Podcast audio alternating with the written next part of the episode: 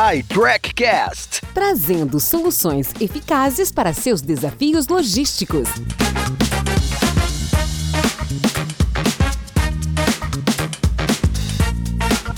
Olá, tudo bem? Bem-vindo, bem-vinda. Eu sou Paulo Bertaglia, host do iTrackCast, e nós estamos trazendo para o nosso podcast o executivo Maurício Mota, que ocupa a posição de CEO da Solística no Brasil para os negócios de Health and Nutrition. Maurício, com vasta experiência no mundo empresarial, traz uma enorme contribuição para o nosso podcast, onde abrange temas extremamente atuais como torre de controle, sustentabilidade e gestão proativa da cadeia de abastecimento.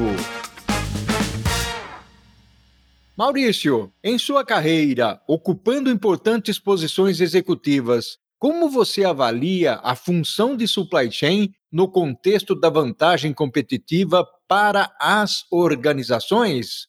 Paulo, o supply chain sempre foi um diferencial competitivo muito importante para o mercado corporativo e para as empresas, né? Num país como o Brasil, com tantos desafios geográficos, fiscais e outros, realmente sempre foi um grande diferencial. Nos últimos dois anos com a pandemia, esse diferencial ficou ainda maior, porque o cenário que a gente viveu nos últimos dois anos, com falta de insumos, aumento de ausência de mão de obra, de absenteísmo, falta de frete aéreo, por exemplo. Então, foram desafios encontrados que o trabalho junto aos fornecedores para garantir os insumos em tempo real, porque realmente houve falta, realmente falta de caixa de papelão, de insumos importantes para a logística. Então, esses desafios tornaram ainda a logística, o supply chain, mais desafiador, mais necessário e com a necessidade de que os executivos fossem ainda mais criativos para achar soluções adequadas nesse momento.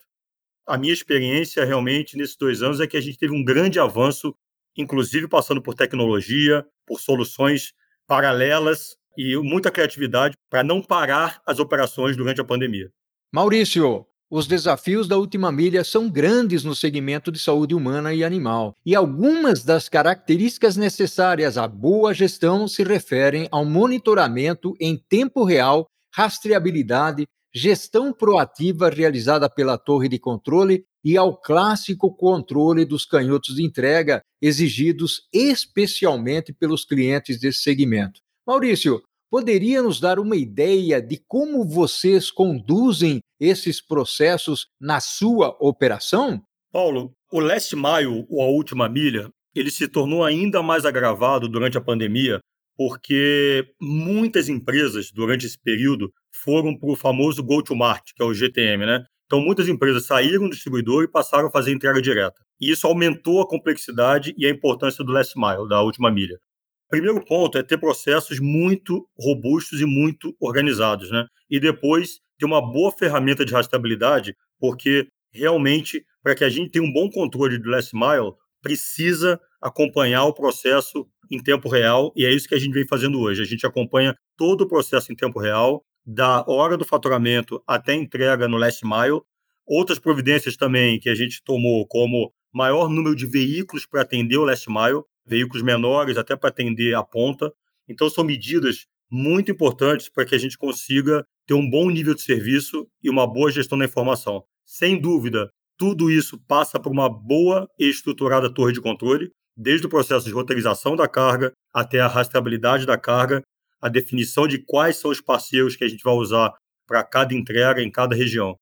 A torre de controle e o processo de rastreabilidade são fundamentais para garantir um bom nível de serviço e um bom custo na última milha. Maurício, como a Solística no Brasil e eventualmente em outros países tem conduzido o tema de ESG, especialmente no que tange às operações de transporte?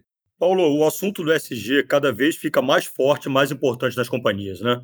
Só o fato de a gente ser um operador logístico é muito interessante, porque a gente consolida muita carga e a consolidação da carga, ela já é naturalmente um tema que reduz a emissão de poluentes.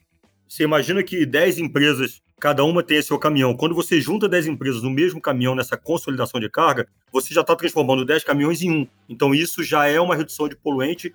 Além disso, a gente iniciou agora no Brasil a implementação de carros elétricos.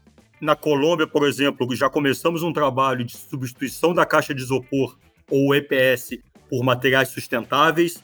Então, tem uma série de medidas de sustentabilidade que a gente já vem trabalhando, assim como também um trabalho forte em relação à equipe da Solística, como um programa para a ascensão das mulheres dentro da companhia. Então, tem uma série de políticas de sustentabilidade e de ESG de uma maneira geral que a gente vem tomando. E a própria, como eu comentei, né, a própria essência do nosso negócio, ela já é um redutor de poluição. A gente mede isso com muita exigência, obviamente que mantendo nossa frota nova, atual, com a manutenção em dia, porque isso também reduz os itens de poluição. Eu entendo que o ESG para a companhia, a gente tem uma área global que cuida de ESG, então realmente é um assunto tratado com muita responsabilidade dentro da Sorística. Que maravilha, Maurício. Gratidão enorme, meu caro. Fantástica a sua contribuição aqui. Conheça as soluções da iTrack Brasil de tracking e última milha, torre de controle e gestão 4.0 e neutralização de carbono no link fornecido em nosso podcast.